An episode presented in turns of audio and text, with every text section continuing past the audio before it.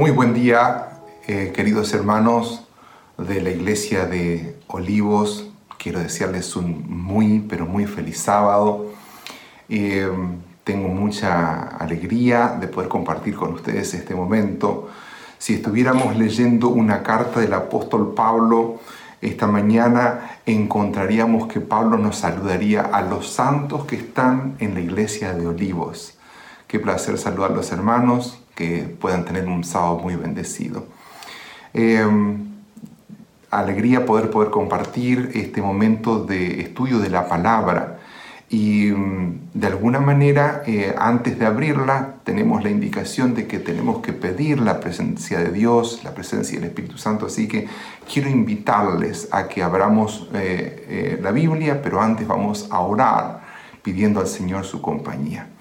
Oramos. Padre que estás en el cielo, muchas gracias por el día que tenemos para encontrarnos contigo.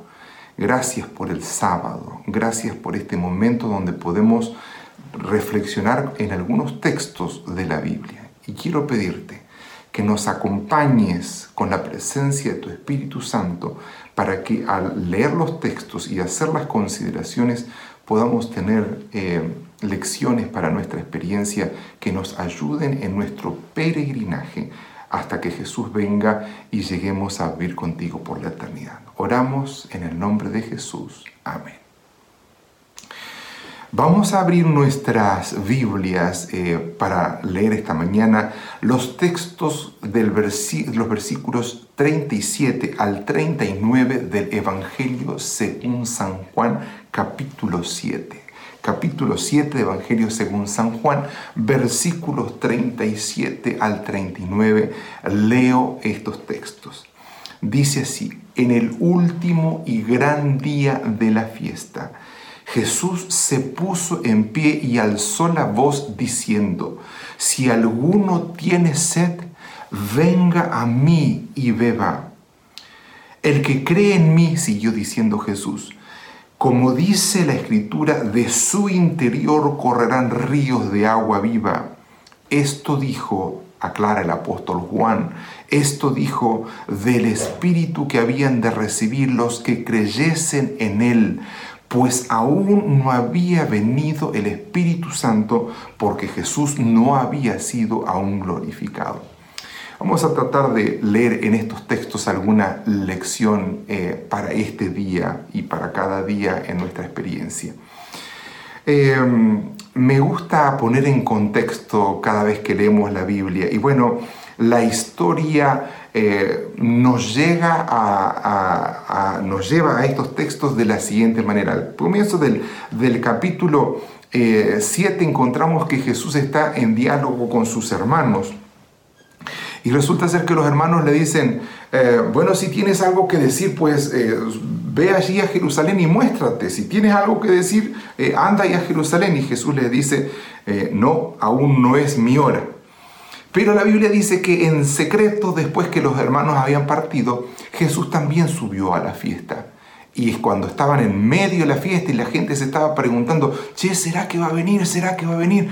Eh, y algunos que creían en él este, lo, empezaban a aceptar como, como, como el Mesías y otros decían, no, pero es que los romanos lo quieren matar, los judíos lo quieren matar. De hecho, ya había pasado esto, lo encontramos a Jesús ahí en el capítulo 7, eh, cuando se enfrenta a, a los judíos este, las autoridades le, este, les recuerda que la vez anterior que él había estado en Jerusalén, esto está registrado en Juan el capítulo 5, cuando él sanó al, al paralítico de Bethesda, lo habían querido apedrear, entonces, este, eh, bueno, es parte del, capítulo 7 este, recordar esta parte, ¿no? Y, bueno, va a ser este el contexto en que se da este, este, este texto que acabamos de leer. Eh, lo segundo que quiero recordar es que eh, había una fiesta, y porque el texto decía en el último y gran día de la fiesta, ¿cuál era la fiesta que, estaban, que estaba eh, el, eh, Jesús participando? Era la fiesta de las cabañas, también conocida como la fiesta de las enramadas o la fiesta de los tabernáculos. eh, diferentes nombres. ¿Cuándo ocurría esto? Ocurría en el mes séptimo del calendario judío. En el mes séptimo del calendario judío ocurrían varias cosas. El primer día del mes séptimo se hacía tocar la trompeta en todo el territorio del pueblo de Israel. ¿Por qué se tocaba la trompeta? Ah, se tocaba la trompeta porque se anunciaba que estaba pronto el día, estaba por llegar el día de la expiación, lo que los judíos llaman hasta el día de hoy el Yom Kippur. Eh, esto ocurría en el día décimo, el día 10 del séptimo mes. Todo el pueblo se preparaba, hacía un, un examen de conciencia y se preparaba para el Yom Kippur, para el día del perdón, para el día de la expiación. Pasado el día de la expiación, en el día 15 comenzaba la fiesta de las cabañas, la, fiesta de los tabernáculos y durante ocho días, después de haber sido perdonados, después de haber eh, limpiado todo el, año que había pasado, venía la celebración de los tabernáculos o la fiesta de las cabañas durante esos ocho días. ¿Qué, había pasado? Los israelitas habían terminado su época de las cosechas, habían guardado todo lo que tenían que guardar, eh, habían hecho las conservas, diríamos hoy en día, ¿sí? Este, y como parte de la fiesta de los tabernáculos, ellos eh, subían al templo, a Jerusalén, para eh, llevar esos donativos, esas ofrendas de las bendiciones que Dios les había dado durante, durante el año que había pasado. De paso, eh, eh, los judíos tenían eh, varias fiestas, varios días feriados, les, llamamos, así nosotros hoy en día. por lo menos tenían siete días así feriados durante el año. Pero coincidía que en el mes séptimo pasaban todas estas cosas que acabamos de mencionar. El primer día las trompetas, en el día décimo el, el día de la expiación y a partir del día 15 ocho días celebraban la fiesta de los tabernáculos. La gente se encontraba en Jerusalén.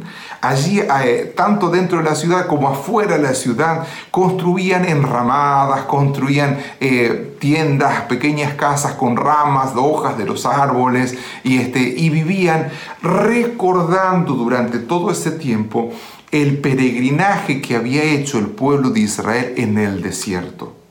Y si había algo que marcó el tiempo del peregrinaje del pueblo de Israel, fue un asunto que tenía que ver con el agua. Y de hecho, eh, uno de, las, de los actos que se hacía en esos días eh, consistía en recordar la provisión de agua que Dios le había dado al pueblo durante muchos años en el, en el peregrinaje del desierto.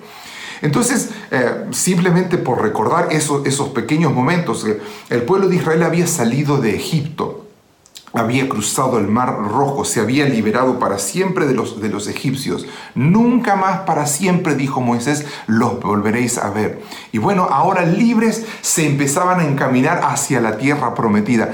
Eh, ¿Qué pasó? De repente el curso del grupo se desvió para otro lado. Moisés, adelante. ¿Qué pasa, Moisés? Te estás equivocando de camino. Tenemos que ir para el noreste. Y resulta que iban para el otro lado, para el sur. Y entonces Moisés le dice, ah, no sé, yo sigo la nube, dijo Moisés. Este, porque bueno, había aprendido que había que seguir al Señor, que era el que guiaba a su pueblo. Así que fueron por unos días de camino.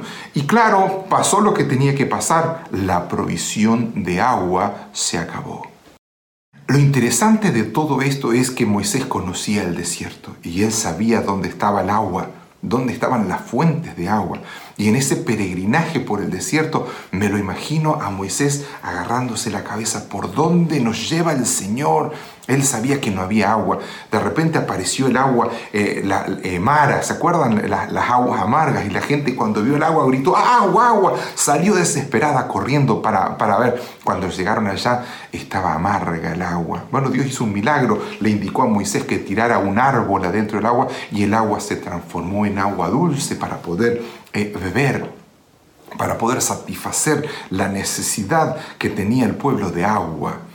Eh, bueno, el pueblo siguió derecho hacia, hacia el Sinaí. Eh, interesante porque, bueno, en un momento cuando se acabó el agua, eh, vinieron a verlo a Moisés, Señor, Moisés, no hay agua, no, no, tenemos más agua, ¿qué vamos a hacer?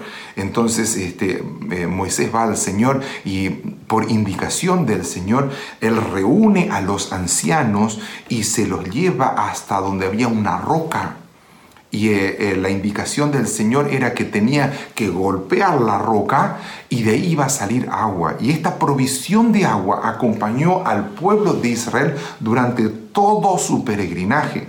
Y es muy interesante notar esto porque en el libro Patriarcas y Profetas, cuando habla de la llegada del pueblo de, de Israel a las fronteras, al límite donde ellos iban a entrar a poseer la tierra, dice que de repente un día el agua dejó de salir y lejos de entender el mensaje, el mensaje era el siguiente, eh, gente, están por entrar, no van a necesitar más agua, alégrense, el Señor nos está trayendo ya a la tierra. El pueblo de Israel dice, ¡hey!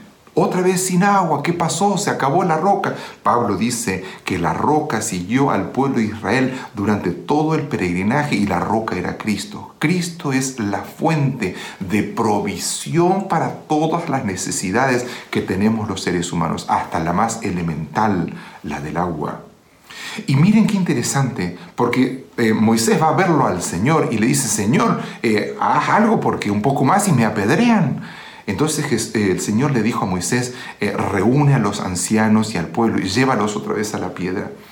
Y yo me lo imagino a Moisés ya viejito, cansado, eh, cansado de las quejas también del pueblo de Israel, pero cansado este, de, del peregrinaje, 40 años en el desierto. Me lo imagino a, a Moisés yendo hasta la roca ya y bueno, este, en un momento tal vez de expresión un poco más fuerte de su temperamento, eh, se dio vuelta y le dijo, oigan rebeldes, ¿qué se creen? ¿Que les vamos a hacer salir agua de la roca? Se dio vuelta y en, contrariando la expresa indicación del Señor, golpeó la roca a la que tenía que hablarle, la roca que era símbolo de Jesús.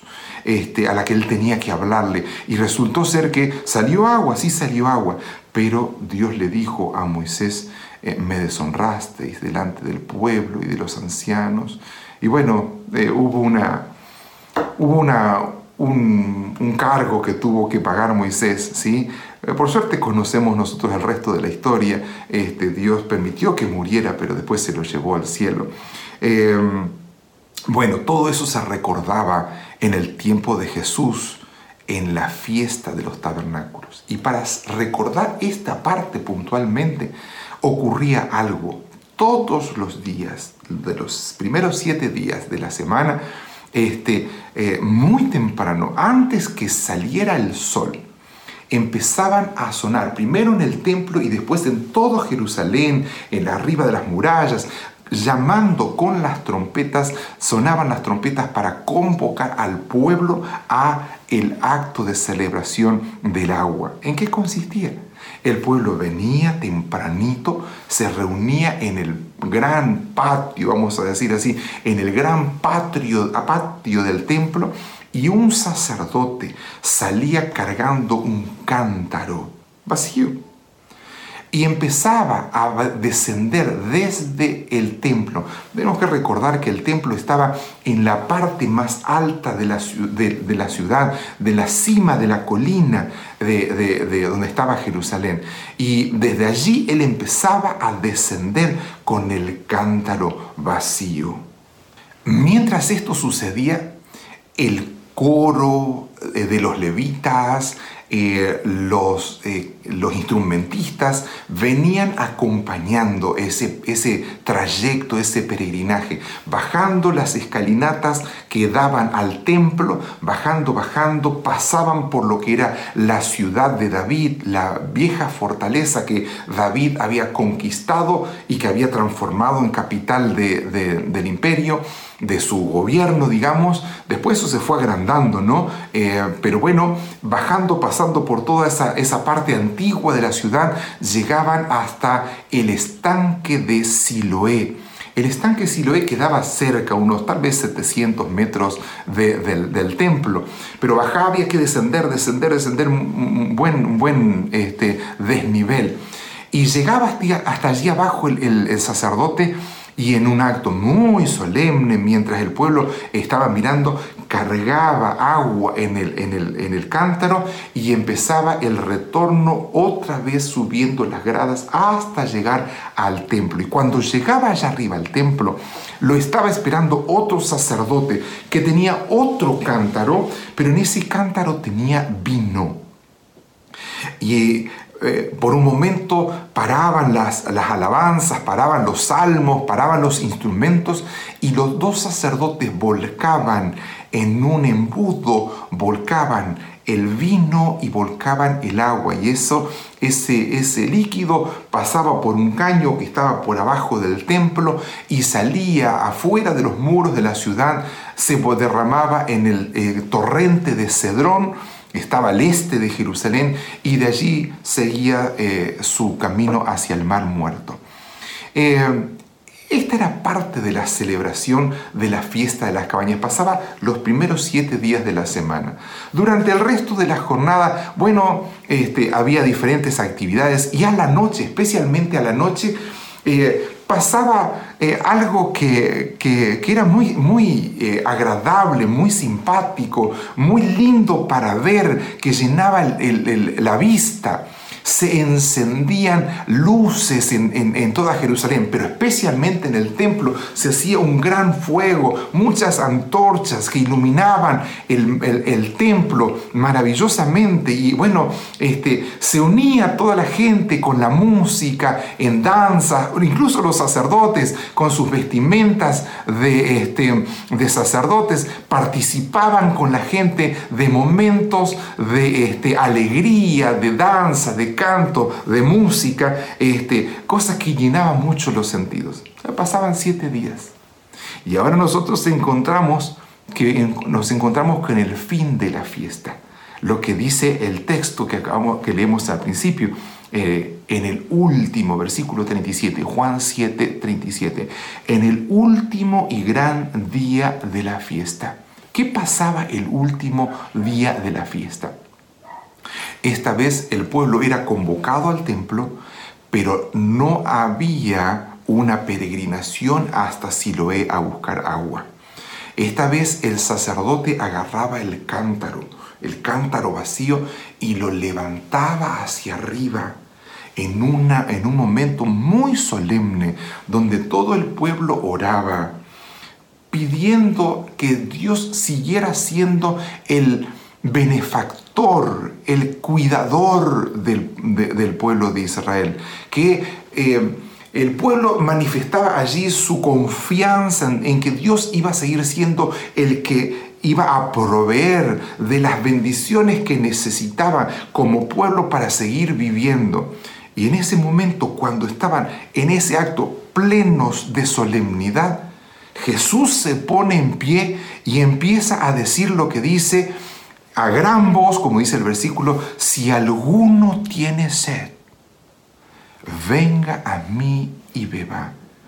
El que cree en mí, dijo Jesús, como dice la escritura, de su interior correrán ríos de agua viva. Por cierto, nos interesa saber qué habrá querido Jesús, habrá querido decir Jesús cuando dijo esto. Por suerte, eh, gracias Juan el apóstol por eh, recordarlo y registrarlo. Él dice en el versículo 39, 39 que Jesús dijo esto acerca del Espíritu que habían de recibir los que creyesen en Él. Fíjense porque Jesús dijo en el versículo 38, el que cree en mí. Eh, Juan se dedicó durante eh, todo su evangelio a escribir cosas para que la gente termine creyendo en Jesús. Y Jesús en este momento dijo, el que cree en mí. Y ahora Juan agrega, esto dijo Jesús acerca del Espíritu que debían de recibir los que creyesen en Él porque el Espíritu Santo todavía no había venido, dice Juan, porque Jesús no había sido glorificado. Miren qué interesante, porque en los capítulos 13, 14, 15, 16, 17, en la despedida que Jesús hace a sus discípulos, dice, miren, chicos, me tengo que ir, muchachos, me tengo que ir, me voy allá donde está el Padre, pero cuando vaya ya les voy a enviar el consolador. Yo les voy a, les voy a pedir al Padre que les envíe de mi parte el consolador, el Espíritu Santo. Evidentemente Jesús estaba hablando de algo muy importante, de algo trascendental para la experiencia de los creyentes. Y bueno, nos interesa entender esto que Jesús dijo. Si era trascendental para los discípulos, ¿por qué no sería trascendental para nosotros, los creyentes de este momento? Entonces, queremos hacer una aplicación. ¿Por qué Jesús habrá usado el símbolo del agua? ¿Por qué? De paso hay varios símbolos, el Espíritu Santo se eh, presenta con varios símbolos, otro día podemos analizarlo, pero vamos a dedicarnos un ratito al agua. ¿Qué es lo que hace el agua? ¿Para qué usamos el agua? El agua lava, el agua limpia, el agua purifica. Si Jesús dijo que necesitábamos el, Espíritu Santo evidentemente, y usó la referencia del agua, el ejemplo del agua, evidentemente el Espíritu Santo, una de las cosas que puede hacer en la vida del creyente es ayudarnos en la limpieza que tenemos que tener. Un día como hoy, que dedicamos a pedirle al Señor más de la presencia del Espíritu Santo, es importante que entendamos que el Espíritu Santo, una de las cosas que quiere hacer es limpiar nuestras vidas de pecado, hacer la purificación para que podamos tener plenamente la presencia de, Dios en nuestra vida. Lo segundo que quiero remarcar Usamos el agua para satisfacer nuestra necesidad. Dicen que podemos estar eh, varios días sin comer, pero no podemos estar tanto tiempo sin tomar agua. Em, de hecho, hay personas que tienen la costumbre, yo trato de acostumbrarme a tomar mucha agua durante, durante el día, me hace mucho bien para mi cuidado corporal, para mi voz, este, cuidarme tomando agua. Eh, cuando doy muchas clases, este, periódicamente, cada tanto, cada 15, 20 minutos, tomo algunos sorbos de agua porque me hace bien para, para el cuidado de la voz. Eh, pero lo más profundo es que el agua satisface. Y referida al Espíritu Santo, el agua del Espíritu Santo es lo que satisface la experiencia espiritual del ser humano. El agua también reanima, eh, dice el ejemplo eh, más eh, común que cuando tú te encuentras un soldado herido en batalla, lo que el soldado te pide después de estar allí tirado es agua. Es interesante el agua reanima a la experiencia de, física y el Espíritu Santo se nos da para reanimar la experiencia espiritual de cada uno de nosotros. De cada uno de nosotros. No sé con quién estoy hablando, a, a ti que estás ahí atrás de la pantalla. ¿Cómo te encuentra hoy esta lectura de la Biblia que nos habla de la presencia del Espíritu Santo? ¿Te encuentra animado? Te encuentra con tu fe bien establecida, te encuentra con eh, una comunión con el Señor de tal manera que eh, se pueda notar. Si no es así, tú y yo necesitamos del Espíritu Santo para que reanime nuestra experiencia espiritual. Y por último, el cuarto, la cuarta aplicación que quiero hacer tiene que ver con nuestra experiencia de fe que tiene que ver con el crecimiento. Usamos el agua para regar, para hacer crecer y cuando las plantas crecen también dan frutos. Y eso pasa también en nuestra experiencia espiritual. Se nos promete la presencia del Espíritu Santo para que nuestra experiencia de fe, de comunión con Jesús pueda crecer cada día. Se nos ofrece el agua del Espíritu para que nuestra experiencia de dar frutos por la presencia del Espíritu pueda ser real. Y Pablo lo escribe de una manera muy interesante porque él dice, el fruto del Espíritu es amor, gozo, paz, paciencia, benignidad, bondad, fe, mansedumbre, templanza. ¿Cuánto necesitamos los que nos decimos ser creyentes? ¿Cuánto necesitamos que el Espíritu haga esto en nuestras vidas? Lo digo por mí, lo digo primero por mí. Y creo que no, no debo ser la excepción. Creo que todos necesitamos que el Espíritu haga esto en nosotros, que haga la experiencia de crecer cada día, acercarnos más a Jesús, que nuestra comunión con Jesús se vea afectada de tal manera que se puedan dar naturalmente los frutos del Espíritu. Entonces, cerrando nuestra reflexión, eh, creo que nosotros y me incluyo, debo ser el primero, creo que tengo que pedirle al Señor que pueda pasar esto que Juan escribió. Yo no sé cuánto tiempo nos queda de vida en, en forma particular. No puedo decir que hoy sea el último día de nuestra vida, pero puede llegar a ser. Pero en el último día de la fiesta, en este último día de, el tiempo de la historia de la humanidad que estamos viviendo, en esta última etapa de la historia de la humanidad que estamos viviendo, Jesús llega hasta nosotros y nos vuelve a decir en voz bien clara, en voz bien fuerte, si alguno tiene sed, venga a mí y beba. Y como dijo Jesús, si creemos, si aceptamos a Jesús como el Salvador de nuestra vida, va a producirse eh, esto que va, dijo Jesús, del interior van a correr ríos de agua de vida, de agua viva. Y aceptando lo que, Pablo, lo que Juan escribió, eh, esto dijo de, Jesús acerca del Espíritu. Y si Jesús dijo que esto era la presencia del Espíritu, entonces cuán importante es que nosotros le demos lugar al Señor. Y yo creo que tenemos la oportunidad este, en esta mañana de decirle al Señor, que queremos eh, aceptar, que queremos aceptar su ofrecimiento, eh, declararnos sedientos, así como los israelitas en el desierto, en nuestro peregrinaje hacia la tierra prometida, hacia la Canaán celestial, mientras todavía Jesús no viene, mientras estamos aquí en este mundo, mientras nos estamos preparando para vivir con Jesús por la eternidad, podemos decirle al Señor y expresarle nuestra necesidad, decirle, Señor, en este momento de la historia de nuestro mundo, en este momento de la historia de nuestras vidas, te queremos volver a aceptar como Salvador.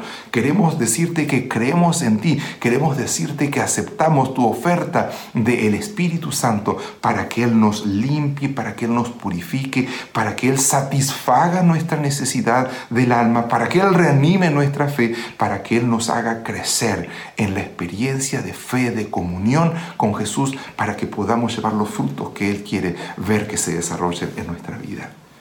Entonces les invito a cerrar nuestra reflexión con una plegaria sencilla donde le vamos a pedir esto. Oramos. Padre y Señor que estás en el cielo, una vez más, gracias porque nos das la oportunidad de leer tu palabra y de aprender algunas cosas tal vez recordarlas porque algunos ya las sabían, pero saber que tú tienes una oferta especial para tus hijos en este día y cada día. Tú dijiste que el Espíritu Santo iba a estar a disposición cuando te lo pidamos. Dijo Jesús en el Sermón del Monte, si nosotros siendo malos les damos las mejores cosas a nuestros hijos, ¿cuánto más, dijo Jesús, debemos recordar que nuestro Padre está dispuesto a dar el Espíritu Santo a quienes se lo piden y con el Espíritu Santo todas las demás cosas. Así que en esta mañana nosotros queremos pedirte que tú aceptes nuestro pedido, nuestra consagración a ti y que eh, atiendas nuestro pedido, que podamos ser llenos de ese Espíritu Santo que tú prometiste, para que Él haga la obra de purificación en nuestra vida, para que Él pueda satisfacer nuestras necesidades más íntimas, las que solamente nosotros podemos conocer. Tal vez los que nos rodean no saben lo que nos está pasando, pero sí tú lo sabes y que el Espíritu puede satisfacer esas necesidades, para que Él pueda reanimar nuestra experiencia de fe, para que Él pueda reanimar nuestra vida espiritual, para que Él pueda hacernos crecer en la experiencia de fe, de comunión con Jesús y para que se puedan producir en nosotros esos frutos que prometiste con la presencia de tu Espíritu. Padre, te agradecemos porque lo vas a hacer, porque tu promesa no falla y te pedimos estas cosas en el nombre precioso de Jesús nuestro Salvador. Amén y amén. Dios les bendiga. Muy feliz sábado.